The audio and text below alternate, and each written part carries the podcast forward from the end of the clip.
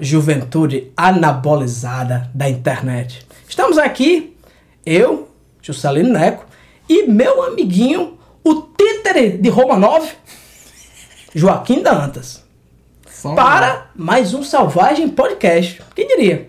Dando continuidade a um tema que Joaquim queria chamar a natureza imaterial da ficção científica É. na década de. Não é uma coisa assim? É, era isso. Mas é por aí. Mas no final ficou Horrendos Invasores. Falamos do filme Invasores de Corpos. Se você não escutou esse podcast ou não assistiu a esse filme, recomendo fortemente que você se atualize na sua vida, deixe de se envolver com coisas sem futuro, trabalho, família, esposa, pagamento de cartão de crédito e se dedique a essa coisa mesmo de, do cultivo do espírito. Co- Concordo, concordo. Esse podcast, Joaquim, não tem diferença nenhuma da Ágora Grega. Nenhuma. Essa é a verdade. É a mesma coisa. A diferença são as barbas. Que, como eu não estou naquele clima mediterrâneo, não consigo deixar crescer. Mas fora isso, é a mesma coisa. Então hoje, vamos falar de um filme que, finalmente, Chegou a hora. acredito que todo mundo conhece esse negócio. Chegou a hora. Enfim, Joaquim, atingimos o mainstream. O que já me leva de início a um ponto interessante.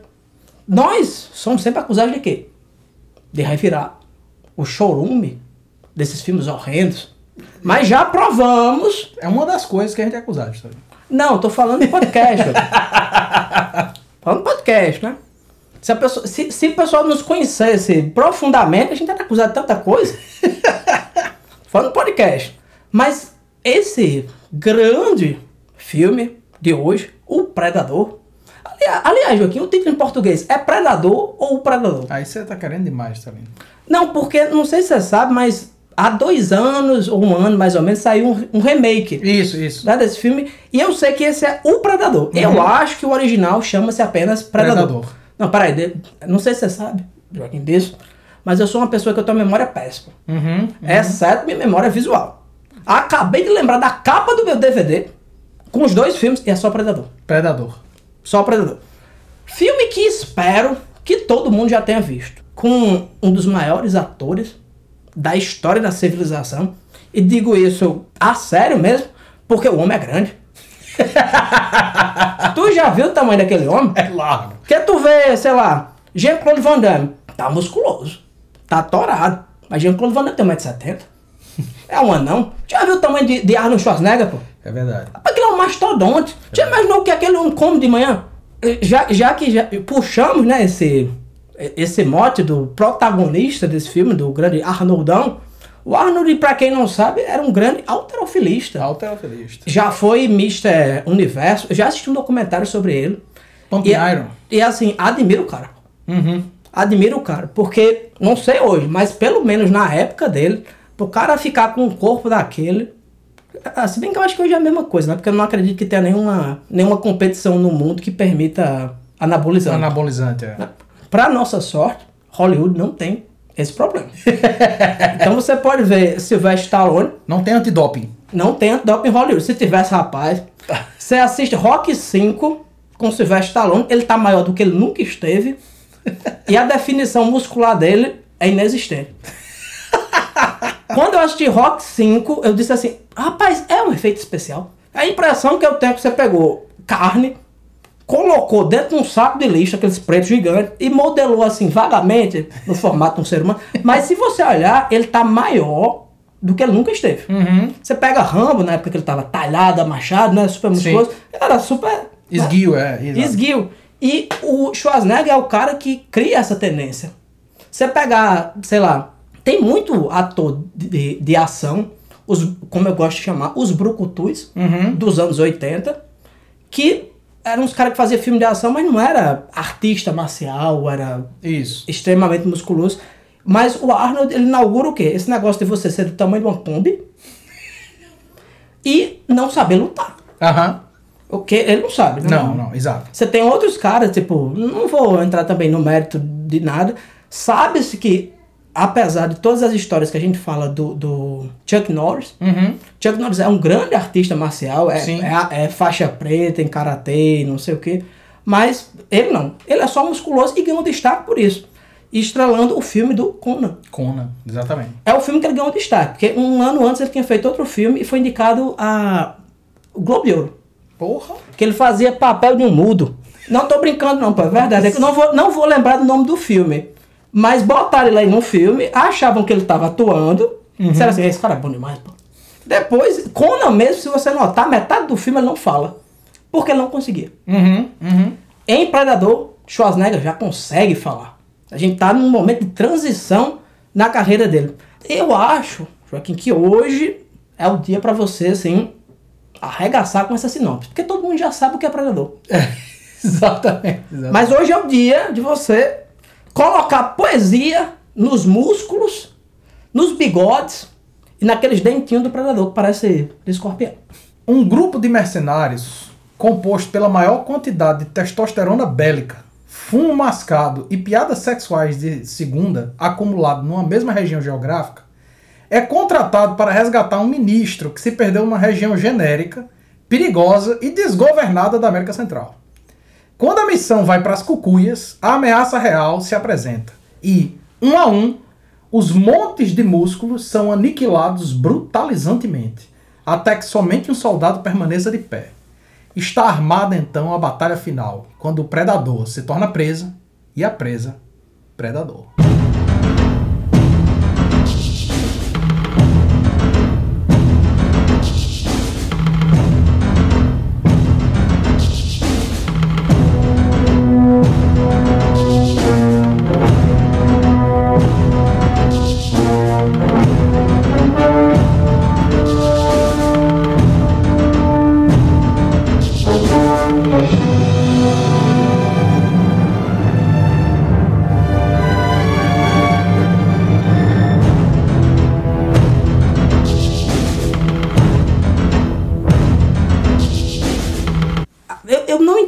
Porque que a Versátil não lhe contratou.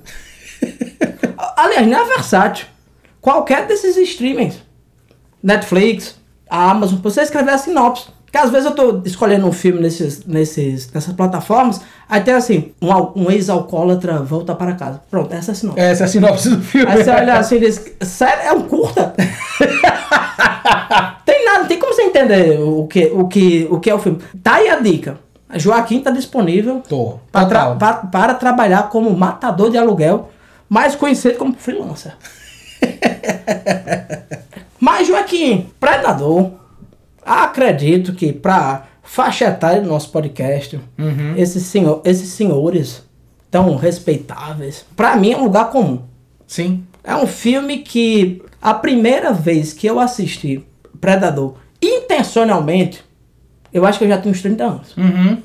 É um filme que a gente assistia simplesmente. Acontecia. Isso. Tava ali de madrugada, passava o Predador. Um ou dois. Né? Também um filme excelente. Excelente. Com Danny Glover. Danny Glover, exatamente. Outro astro de ação, mas com outra pegada, né?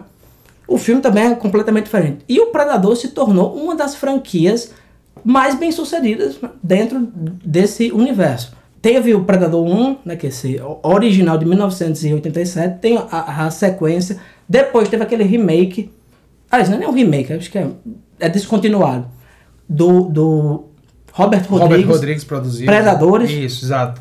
e tem realmente um remake, que saiu há uns dois anos, que é O Predador. Fora isso, também ele protagonizou altas aventuras junto com os aliens, Isso, exato. que são, pra mim, os dois monstros icônicos nessa temática de, de, de sci-fi de terror dos anos 80. Pra mim, eu acho até, até difícil pra mim falar do Predador. Porque eu considero, e quem discordar de mim, saiba que está errado. Eu considero Predador o filme de ação perfeito. Rapaz. Se vo, ó, eu acho que tem muita coisa pra se falar do Predador. Uhum. Como a gente vai falar, inclusive. Né? Esse é o objetivo desse podcast, quem diria? Quem diria? Mas se você quer tomar um engradado com seis Heineken e apagar a sua cabeça e ver um filme do caralho, e eu tô falando que é um filme impressionante, não é assim, ah, eu assisti quando criança, não. Esse é um dos filmes que eu assisti quando criança e que eu assisto agora e digo, não, esse é um filme de ação irrepreensível, como só foi feito nos anos 80. Esse filme, duro de matar, Rambo. Uhum. Rambo 2, eu tô falando, né? Rambo 1 é. Rambo 1 é um drama. Rambo 2 é. de Tô falando, de, tô, falando de, tô falando de filme de ação, né? São filmes irrepreensíveis. Uhum. Não tem o que você falar assim, ah, não, eu acho que tem a cena tal que dava pra você cortar. Não. Isso. Não tem uma cena pra você cortar. Os personagens em, em si, você falou até da, da, da questão das piadas.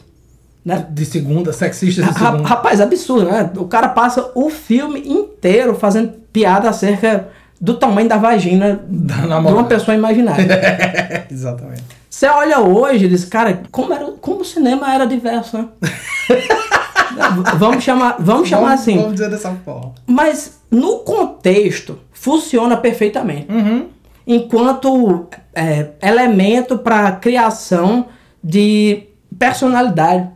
Para aqueles, para aquelas criaturas, para aquele monte de músculos que são tipos humanos. Sim. É um cara que faz isso. Os outros não ficam fa- fazendo Aham. piada assim.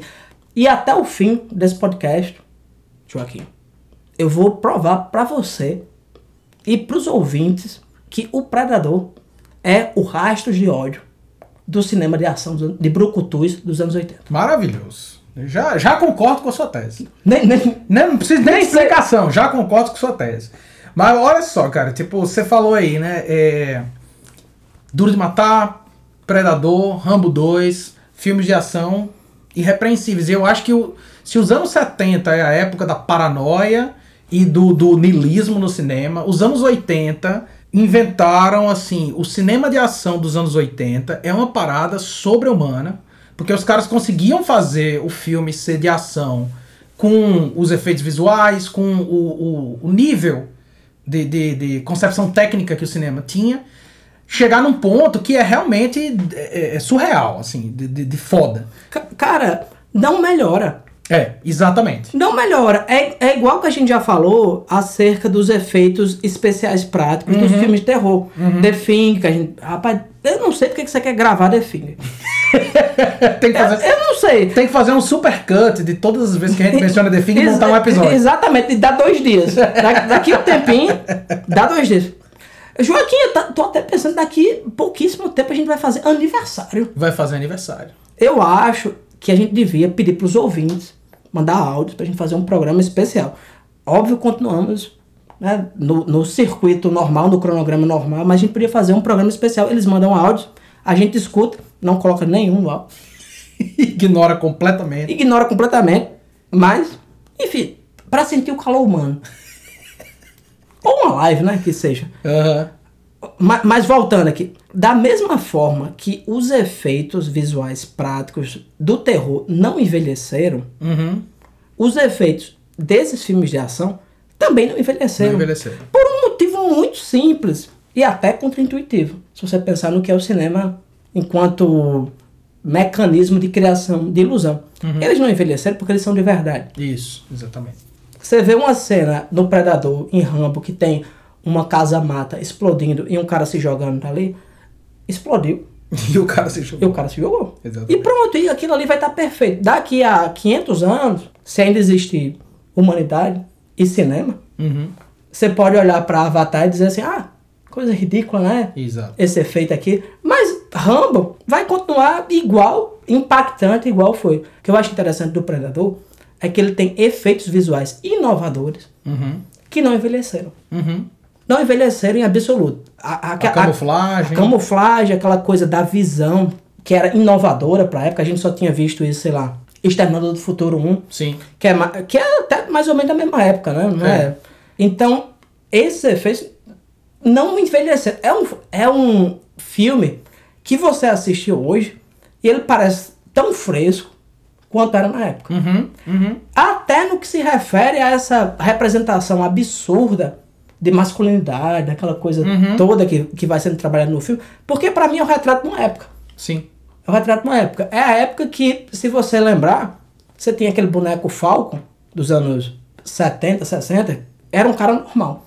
Nos anos 80 você tem o quê?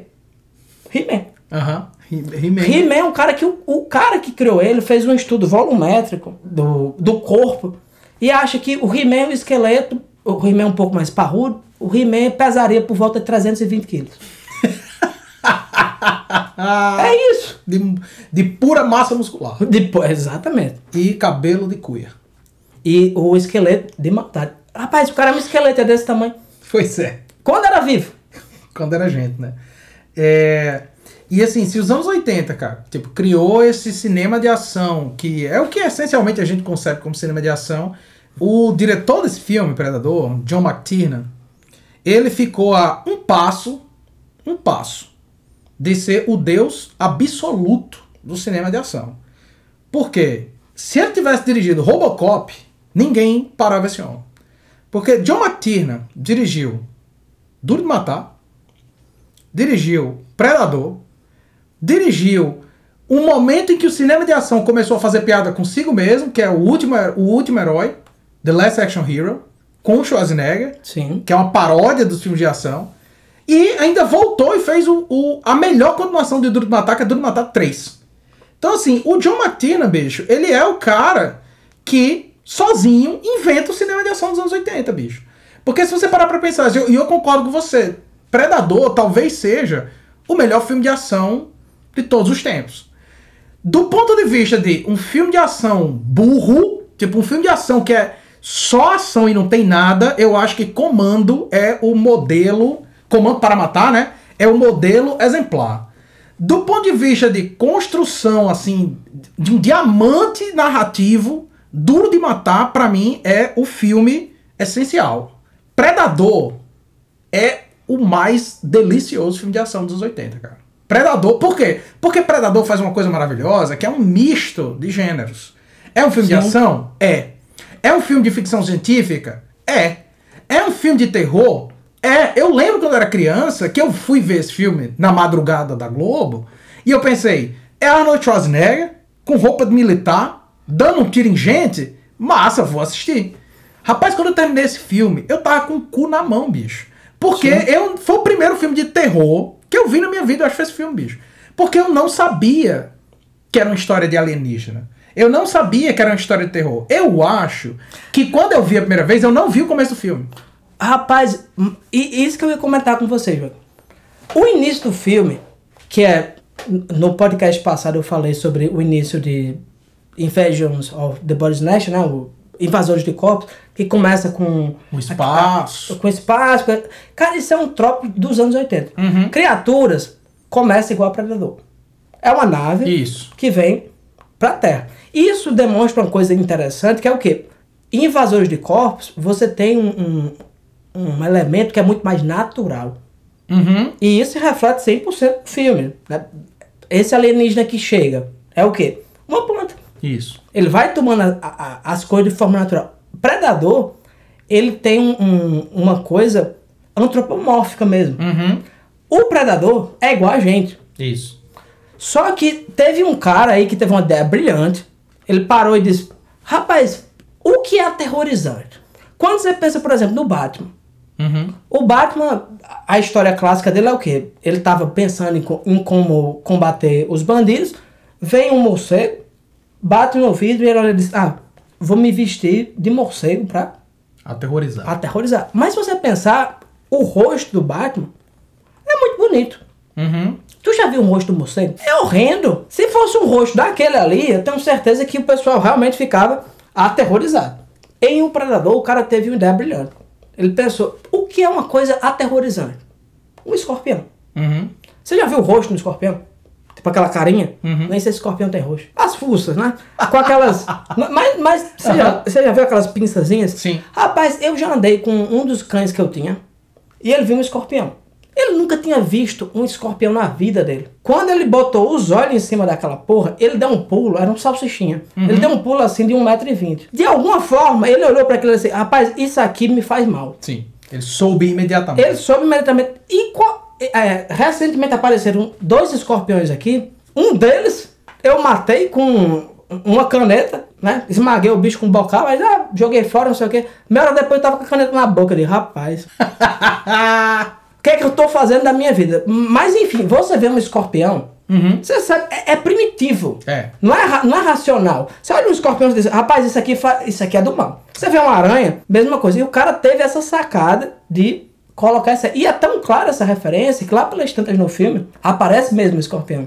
Aí vem um outro cara, mata, e o próprio predador vem e bota o escorpião. Que é uma cena, uma imagem icônica, né? A, a mão do, do. É a primeira vez que a gente vê a forma dessa criatura que tá observando, né? A, a- aquele grupo de, de militares lá. Mas voltando ao que deu início a essa longa digressão, a cena inicial, que é essa nave ad- adentrando a Terra, Sim. não tem nenhuma relação com o que se desenvolve depois. Isso. Até você entender, né? Eu acho, inclusive, que se você tirar aquela cena, o filme fica mais interessante. Esse é meu ponto. Aquela cena não passava na TV. Não passava, exatamente. Não passava na TV. É igual a, a- é igual a velocidade máxima. Que não passava o começo. O começo, eu, eu descobri o começo um dia desse. Eu também. Pra mim, começava com a menina na rua, entrava no, no ônibus e ia. Isso. Aquela parte inicial. Por isso que eu sempre considerei Velocidade Máxima um filme de ação perfeito. Porque não tem pré-explicação. Mas na verdade tem. Só que eu nunca tinha visto porque eu via só na Globo. Ma- Mas eu concordo inteiramente com você, Joaquim. Pra mim, aquilo ali é uma coisa desnecessária. Se você tirar aquilo, cara, que é o mesmo começo do The Thing do Carpenter, se você tirar aquilo ali, o filme fica muito mais interessante. Por quê? Porque a primeira parte você acha que é um filme de guerra, que é um filme de ação normal. Inclusive, bicho, se você olhar o elenco, né, velho? Você tem o Arnold Schwarzenegger, que não precisa de apresentação, mas você tem Carl Weathers, que é ninguém menos que Apollo Creed, do rock, né? Você vai ter... eu- e- Joaquim, eu vou fazer um comentário aqui. Não só essa pessoa. Se tem duas coisas que as pessoas desse podcast não entendem. É, a primeira, carro. Carro. A segunda, músculo. né? Não tenho nenhum no meu Não tem, não. pe- Pensa numa coisa que tem nada a ver com a nossa cultura. Uhum.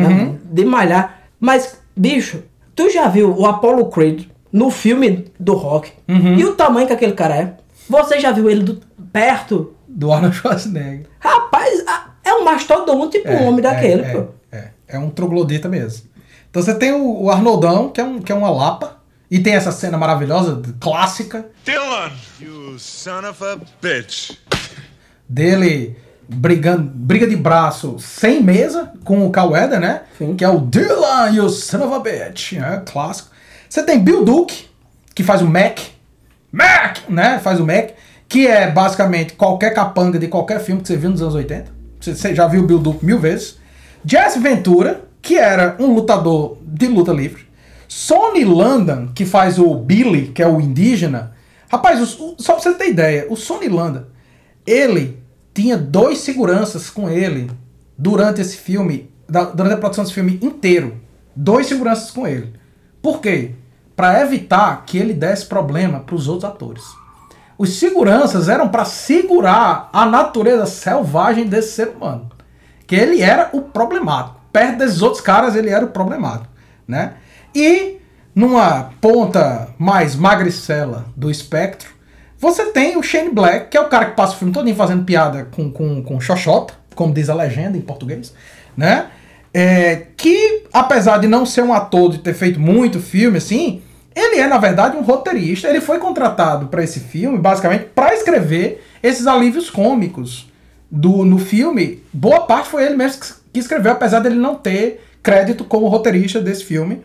Mas ele escreveu coisas como Máquina Mortífera, Monster Squad, Kiss Kiss Bang Bang. que é- E Monster Squad vai entrar. Monster tem que rolar, tem que rolar. The Nice Guys, que pra mim é a melhor comédia que saiu nos últimos anos, com Russell Crowe e Ryan Gosling, brilhante, Cara, eu não vi brilhante. esse filme. Comédia de buddy cop, perfeita, perfeita, assim, maravilhosa, bicho. Ele que escreveu o, o Máquina Mortífera original. O original então é dele. criou um gênero. É, é, exatamente, exatamente. Ele, ele é um cara brilhante, o Shane Black. Criou um gênero. E, diri- e escreveu e dirigiu esse novo. O novo Predador é dele. E E, e esse novo Predador é muito bom. é muito divertido, cara. É muito Esse no- divertido. na verdade, os Predadores, pra mim, não tem errado. Alien tem. Tem. Alien tem. O primeiro Alien, É uma obra-prima, enfim, né? não- não tem o que dizer. O segundo é foda. O segundo, sensacional. Muita gente não gosta do terceiro filme, mas eu vivo procurando esse dia em que você vai me dizer quando David Fincher estava errado. Uhum. Me diga, Joaquim. Tem filme dele que é muito melhor que os outros, que também tem como, mas tá não, pô, erra não. É. Agora aquela ressurreição acabou, né? Não, é dali pra frente. É, dali pra frente é drogas, né? esculhamba. E fechando aí o, o time de estrelas, você tem o Kevin Peter Hall, que é o cara que faz o predador mesmo, a criatura, o cara que tá dentro ali da criatura, que ele é um, um, um cara que trabalhou muito com esse tipo de trabalho, de fazer o- a criatura. Ele fez. Ele é, ele é igual esse cara que trabalha com o Guilherme Del Toro, pô. Tá Que, que faz tudo. Que, é que eu não vou lembrar o nome do cara e vou ficar devendo. É o cara que faz é, Abe Sapien no, no, no Hellboy, fez o Fauno, Uhum. fez aquele, aquele monstro submarino em a, a forma da água. Isso, a exato. mesma coisa. A mesma coisa. O, o, o Kevin Peter Hall, ele fez, além do Predador, o Monstro do Armário. Você lembra desse filme? Lembra? O Monstro do Armário, ele é o monstro do armário. E um outro. Mais massa era se ele fosse o armário. e um outro classicaço da Pumpkinhead. sessão da tarde, Pumpkinhead. E um outro classicaço da sessão da tarde, Um Hóspede do Barulho. O filme do Pé Ele Grande. Ele, que- é o Pé Grande. Ele é o Predador e o Pé Grande. O, que- o que eu acho massa é que ele é um. Ah, assim, pra pessoa ser maior que. Aliás, maior ele não é, não. Mais alto que Arnold alto, Schwarzenegger. é. E ele realmente é. Você vê os dois na cena, você vê que ele tá. Né? Óbvio que os músculos todos são de São brincadeira. tão porque o brincadeira, é- exatamente. é- Ele é magrinho. Cara, eu acho que aquele cara tem 2 metros E tanto. 10, É. 2 metros. Tranquilo, pô. Tranquilo. É É. um cara gigante mesmo. Então você vê assim, o filme ele tem uma, uma presença visual instantânea pelo, pe- pelos atores. Ele tem uma, uma perfeição da construção narrativa visual, porque o diretor é um gênio. Não tem o que dizer, cara. Se o cara que dirigiu Predador e Duro de Matar, é como eu falei, se ele tivesse dirigido Robocop, acabou, pô. Quem, quem, quem é, é, assim, ele é um gênio. Mas se ele tivesse dirigido Robocop, é porque ninguém mais tinha direito de fazer filme nenhum. Eu acho que a questão é essa, né? E assim, Joaquim, Predador eu acho um filme perfeito em todos os aspectos. Uhum. O segmento final, quando fica o embate entre os dois, né? Entre o Arnoldão isso, e o Predador, cara, puramente narrativa visual. puramente. Puramente. Quando o Martin Scorsese chega e diz assim, Vingadores não é cinema, Uhum. não é não. Agora isso aí é. É, isso é. Isso aqui é cinema. Você pega aquele filme lá, O Regresso. Sim. Cara, o Regresso, beleza, eu acho assim um filme lindo tecnicamente, perfeito. Não vou falar mal, realmente, não, não tenho coragem. Agora tu pega esse, esse segmento final do Predador, cara, não é melhor não, pô. Não passa embaixo, não. Não, não passa embaixo não, e foi feito um pouquinho antes. As- é, um pouquinho antes, né? Uns 30, Bons 30 né? anos antes. é. 30 e poucos anos antes, com, com técnicas que, pelo amor de Deus, e continua perfeito. É. Perfeito. Joaquim, eu. Você vai falar alguma coisa de mal do Predador hoje? Não, Deus o livre. Não é assim. Deus o livre. A, u- a última coisa que eu ia dizer assim, Predador é tão bom, Joaquim, que aquele cara lá fez Bacurau.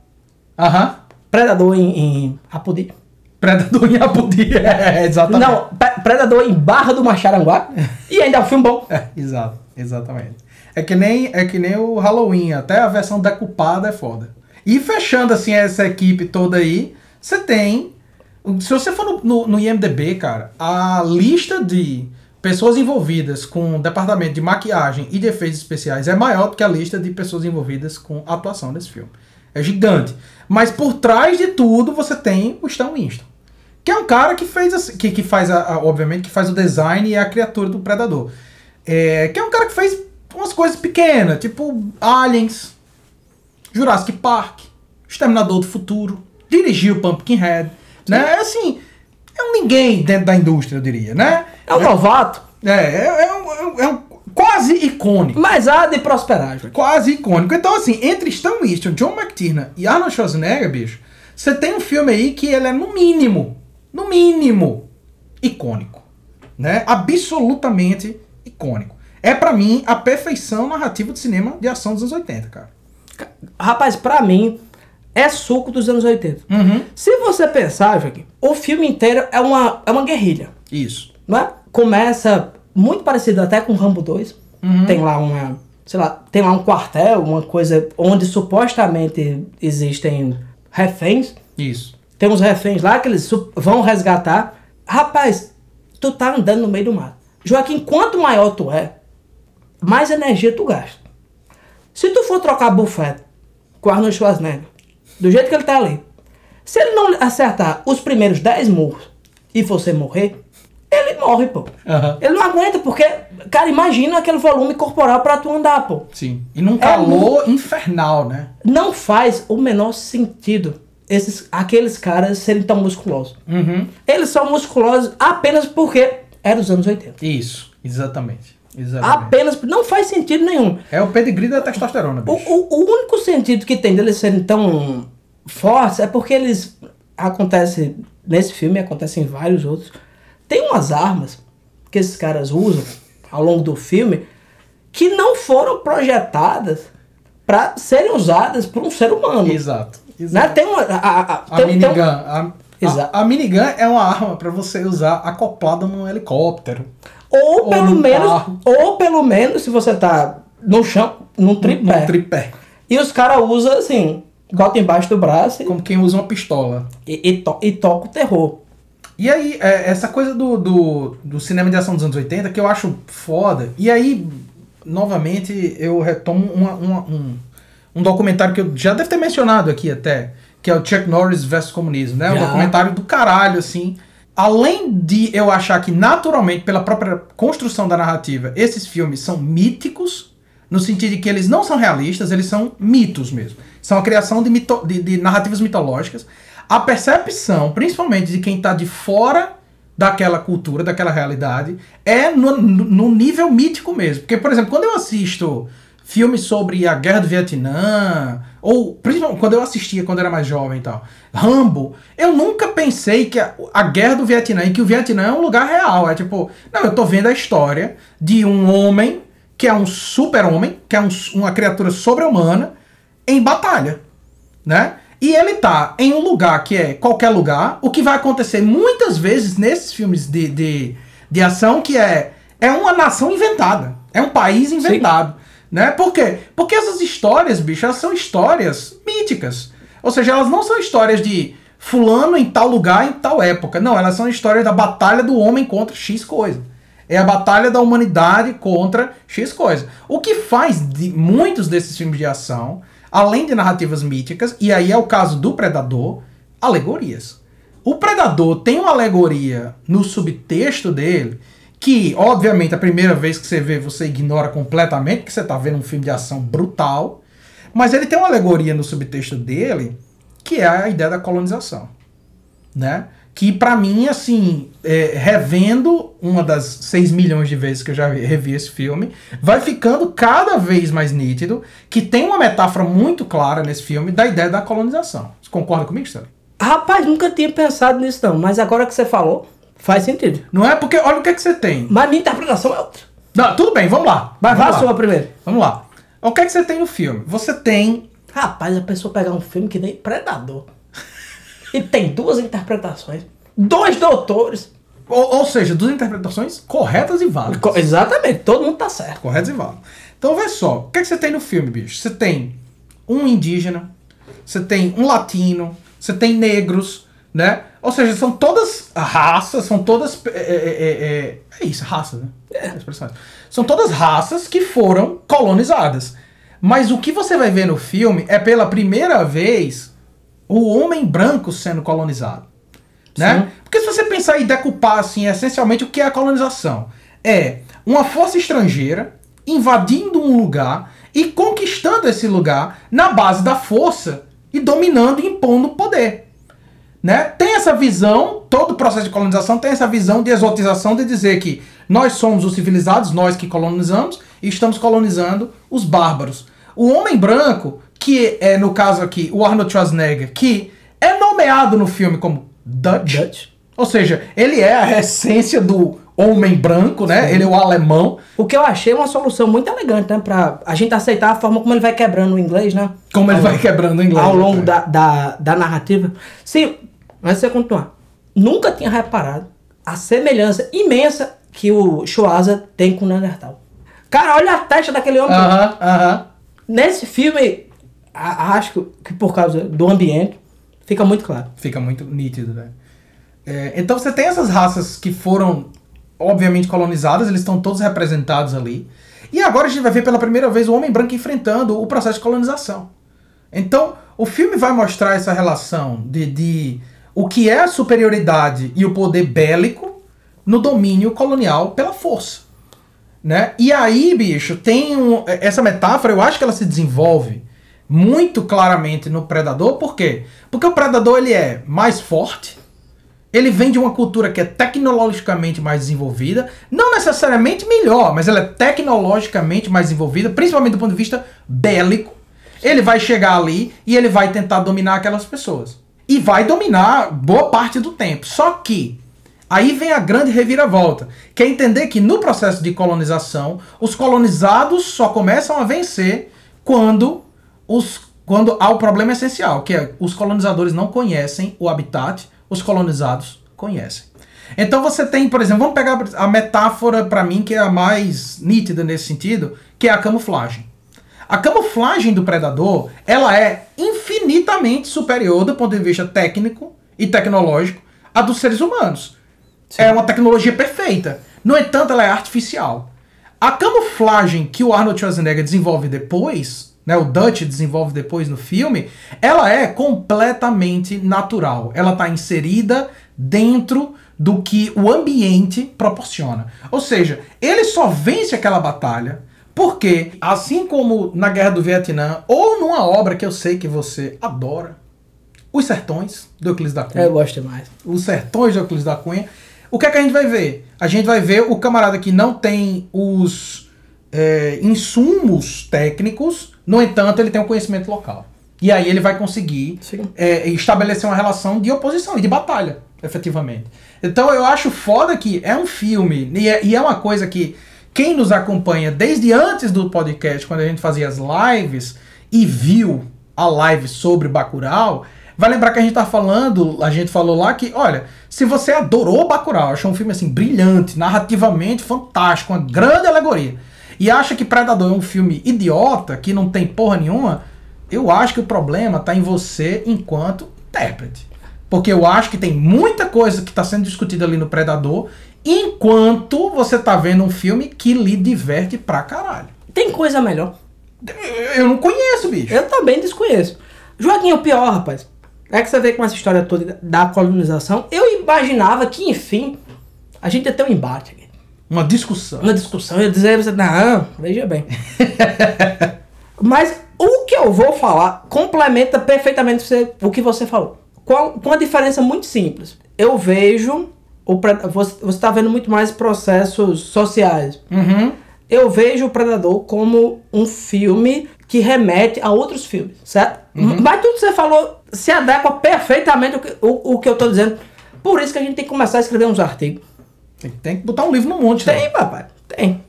Saber se o pessoal compra.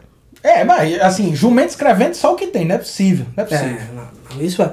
Mas veja bem, a minha interpretação do Predador. Anos 60, você tem aquela desgraça toda da Guerra do Vietnã. Uhum. Você tem filmes que refletiram isso. Sim. Apocalipse não. Nos anos 80, você começa a ter filmes que, a partir desse distanciamento, começam a criar o quê? O que você falou, uma narrativa mítica. Isso. Rambo 2. Rambo 2, perfeito. É o quê? Óbvio, não tem mais guerra do Vietnã, mas ele vai lá salvar essas pessoas que estão é, reféns nesses campos, não sei o quê. Uhum. E destroça completamente todo mundo. Isso. Com uma facilidade que eu me pergunto como. Aliás, me pergunto não. Eu acho que o, o, o Major, que sempre aparece, acho uhum. que é o Major, né? Sempre aparece. No primeiro filme ele fala assim: não, eu tô aqui para proteger vocês dele. Isso. Ele não tava brincando. Pensa num homem que falava a sério. Era ele. Rapaz, tem uma, tem uma. Ele não estava brincando. Tem uma citação do terceiro filme que é a minha favorita, assim, que é quando o Major é capturado, né, no terceiro filme, e aí o Rambo vai salvar ele e o o cara que captura o Major, ele é basicamente dono de um exército particular, né? E aí o, o Major fala pro cara assim: Você tá fudido. Basicamente é dizer: Você tá fudido porque ele tá vindo me buscar. Ele fala assim: Um homem? Contra um exército? Você acha que ele é quem? Deus? Aí o Major olha para ele e fala: Não, Deus teria piedade. É genial. Rapaz, perfeito. Isso aí que você falou também, meu aqui. Anos 80, tinha essas catchphrases. Perfeitamente. This stuff will make you a goddamn sexual tyrannosaurus. Just like me. Yeah, strap this on your sore ass plane. Knock, knock.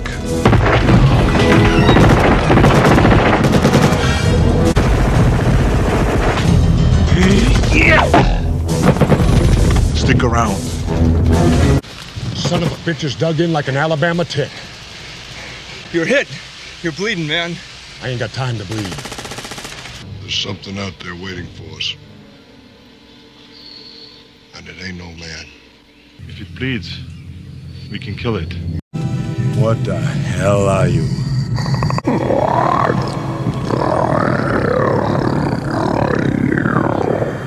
You're one ugly motherfucker. Run! Go! Get to the chopper! E- esse filme inteiro tem uma. Enfim, depois a gente comenta. Ma- Mas só pra concluir essa minha interpretação. Nos anos 80, o cinema norte-americano consegue ver o Vietnã de outra forma. Tanto que você tem um filme como aquele Mesh, que é uma comédia sobre o Vietnã. A- a- um dia desse eu vi o Jorge Romero falando que tinha assistido Mesh, não sei o que. Ah, muito divertido, não sei o que. Quando chega nas cenas finais, pra quem não sabe, Mesh é um, um filme sobre pessoas que trabalham na parte médica, né, do, do- da guerra. E, e vão brincando ao longo da guerra inteira, até que acontece lá uma desgraça, aí você vê gente sangrando, cabeça dessa... Enfim, o horror da guerra. E o Jorge Romero fala assim, foi nessa parte que eu disse, rapaz, talvez eu não devesse ter me divertido tanto. E nos anos 80, pra mim, é o momento em que essas feridas já cicatrizaram e eles começam a entender o Vietnã como um outro tipo de coisa. Deu errado? Deu. Não, mas a gente tinha esses heróis, tinha essas pessoas que faziam isso.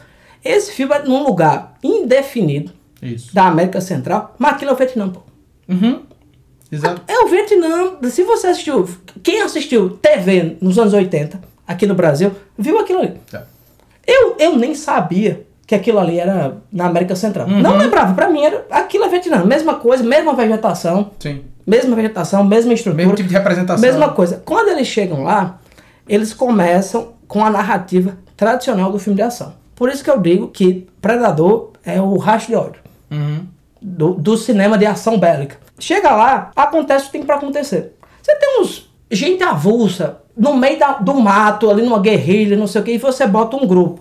Tem uns brucutu daquele, super preparado, com uma superioridade bélica absurda. Eles vão lá e destrói tudo, acabou. Pra mim, é, essa é a primeira parte. Sim. A continuidade do que, do que tem no Predador é o quê? A inversão dos papéis. A inversão dos papéis. A gente já assistiu o Rambo matando esse povo avulso aí. Agora você tem um- uma criatura que aparece da puta que o pariu e que tem, uma, tem a o mesmo elemento de superioridade bélica. Isso. Rapaz, ali não é menino não, pô. é só animal, pô. É. E ele vai, mata um, mata outro, e depois você entende. Realmente, rapaz, se eu tô pulando de um galho pro outro, Com uma, Com- uma arma laser. com arma laser, tá no meu ombro, ou seja, ele mira com os olhos, né? É. Ele olha e mira. Vai matando todo mundo, até que só sobra o Chuasa. Nesse ponto, o Chuasa faz o quê? Volta pra o elemento natural. É muito clara essa regressão. Ele perde a arma dele, perde tudo, se, se desgraça de lama. Até que ele entende aí que o, o, o bicho não vê, né? O trecho final, o Schwarzenegger é convertido em um Exatamente. lutando contra essa potência bélica que jogava na palma em tudo. Então ele só consegue vencer, por quê? Porque ele retrocede a esse estado natural de integração com o ambiente. Ou seja, é um filme pro Vietcong. É, exato. É isso. Exato. E se você olhar o Predador, ele tinha tudo pra ganhar, pô. Sim. O predador perde por quê, Joaquim? Porque ele depende dessa tecnologia. Até que ele chega no ponto que tem aquele duelo final que ele diz, não, tá bom, vamos aqui, né? Isso. Não tem, não tem mais o que eu faço. E o trecho final, quando o, o- o predador se explode, pra mim é shakespeariano. Aquele é Shakespeare, pô. Ele bate lá. Que é outra coisa que esse filme faz de forma perfeita. O predador, ele usa um capacete. De início você nem vê ele. Isso. Os caras têm um monstro assim, perfeito, que pode dar impacto, mas ele vai. A- aos poucos ele aos- vai aparecendo. Exato. Aos poucos ele vai aparecendo. E outra coisa, tem um negócio no Predador que a gente não vê mais em filme de ação, que é o filme que não duvida da inteligência da audiência. Não duvida. Aos poucos é que você vai entendendo aquilo ali. Aos poucos você vai entendendo que, tipo, ah, não, isso aqui não é um filme de, de, de ação, de gente atirando. guerra no meio do mato. Um do outro. Não, isso aqui é outra coisa. O que me leva, Joaquim, por incrível que pareça, existe um link entre o Predador e o filme que a gente falou antes. Invasores de corpos. Invasores de Corpos. Ambos são baseados em obras que foram publicadas na College Magazine. Invasores de Corpos foi publicado em 1954 e o conto que dá origem ao Predador foi publicado em 1924, Porra! que é The Most Dangerous Game, um conto do Richard Connell, Uhum. que deu origem não só ao Predador, como a inúmeros filmes. Sim. Tem até uma adaptação The Most Dangerous Game. Aliás, o Predador é uma adaptação da forma que eu acho que uma adaptação tem que ser. Sim. Você criando um outro elemento. Mas se você pensar o conceito, tá no, tá no conto. Perfeito. Que é o quê? O cara, né? Zartov, né? Que é o esse aristocrata, que faz o quê? Caça gente. Caça Tá gente. entendendo? Está entediado, bota gente ali avulsa. E a gente já viu essa narrativa 300 vezes. Sim. 300 vezes. Pra, pra ficar só num exemplo recente. Recente é assim, né? A pessoa vai ficando velho, tudo é recente. O alvo. Do, do, Do Van Damme. Hard Target, sim. né, tem- tem- os mendigos estão desaparecendo. Cara, tem muito filme baseado nisso aqui. O conceito central é esse. Sim. Torcido ao avesso. E eu, aí é onde eu acho que o, o, o Predador dá o passo, né? Dá o passo além é de, tipo, refletir, inverter a, a- a- as, as relações. Realmente, bicho. É uma obra-prima do cinema de ação, é uma obra-prima do cinema de ficção científica, é uma obra-prima do cinema de horror. E aí é onde eu acho que, tipo, tem o, o, o- a grande chave que fecha aí as nossas discussões dessa dupla de filmes aqui. É essa ideia do cruzamento de gêneros. É porque, assim, se você parar pra pensar, cara, tipo, um filme que é exclusivamente de um gênero é muito difícil de você encontrar, assim. Eu consigo pensar em, por exemplo, filmes como, por exemplo, eh, Forbidden Planet, talvez seja um filme de ficção científica essencial, mas tem elementos de terror naquele filme.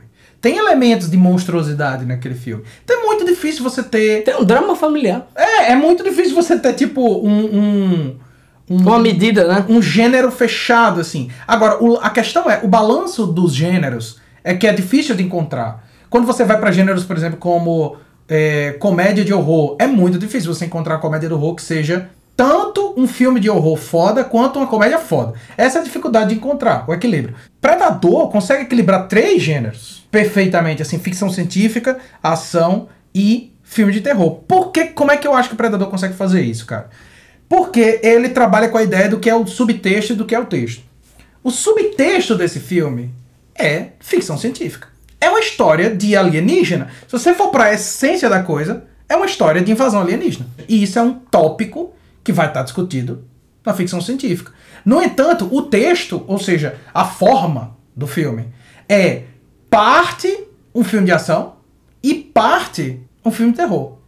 O que me leva a talvez a definição essencial do que é o Predador. O único slasher da história da humanidade em que a Final Girl é o Arnold Schwarzenegger. Puta que pariu. perfeito, perfeito. É o único slasher na história da humanidade em que a Final Girl é o Arnold Schwarzenegger. Rapaz, pensa numa Final Girl delicada. Mas é- a perfeição é essa, porque quando a gente vê slashers é sempre um assassino imparável, superior do ponto de vista da força, correndo atrás de uma jovem frágil e no- 90% do tempo seminua. Quando você tem uma Final Girl que é um troglodita armado junto com outros trogloditas armados de miniguns e metralhadoras e a coisa mais suave que os cabas têm é uma metralhadora, você tem um slasher brutal. Você tem um slasher com testosterona Você 300%. tem, você tem slasher com anabolizantes. Com anabolizantes, exatamente. exatamente. Predador é isso. É um slasher com anabolizante. É é mesmo. O- outra coisa, só pra finalizar, fa- fazendo um paralelo com o filme que a gente falou antes, né? O Invasores de Corpos. O que eu gosto do Predador é que ele tem um sentido assim muito niilista. Uhum. Sabe? O Invasores de Corpos parece que a gente é muito importante. Tem uma, uma sociedade aí, que seja mais avançada ou não, mas eles querem nos dominar. Sim. Eles querem a, a nós, nossas mentes, né, nossas vidas, etc. Eles querem ser igual a Isso. gente.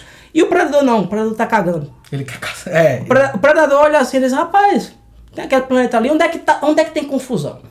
Ele quer, ele quer o pior lugar pra encontrar os piores caras. Pior no sentido assim, os mais malignos, os mais selvagens, os mais brutais, porque é isso que ele quer. Ele quer o jogo mais difícil. Ele quer o jogo mais perigoso, né? O predador, no fim das contas, é um videogame no hard. No hard, é. É isso. Os caras estão entediados aí na galáxia e dizem, ó, o que é que a gente vai fazer? O que, é que a gente vai fazer? Caçar gente, né? Tanto é que, por exemplo, a, a pessoa que ele não mata e não tem absolutamente nenhum interesse é a Ana, né? Que é a personagem, a única mulher É. do filme. Por quê? E o Arnold Schwarzenegger, no- em dado momento, ele vai, o Dutch, né? Vai até dizer, não, não pegue numa arma porque ele não matou você ainda por causa disso. Ele não tem nenhum interesse em matar ela. Ele quer, ele quer caçar. E ele quer caçar o animal mais perigoso, que nesse caso é o Arnaldinho. E uma coisa que eu reparei, Stalino, importantíssima. A gente já se referiu a ele como Arnold Schwarzenegger, Arnaldão, Arnold, Schwarzer, que é o meu favorito. e agora Arnaldinho é um homem múltiplo. Também daquele tamanho, meu. Tem que ter pelo menos uns cinco nomes. se, di- se divide em muitos. pois é isso, crianças. Permaneçam selvagens e predatórios. Nos vemos em 15 dias para mais um Selvagem Podcast.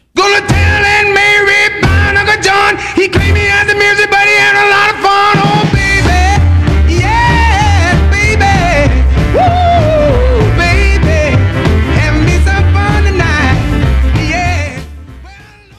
Selvagem Podcast é uma realização da Selvagem Produções.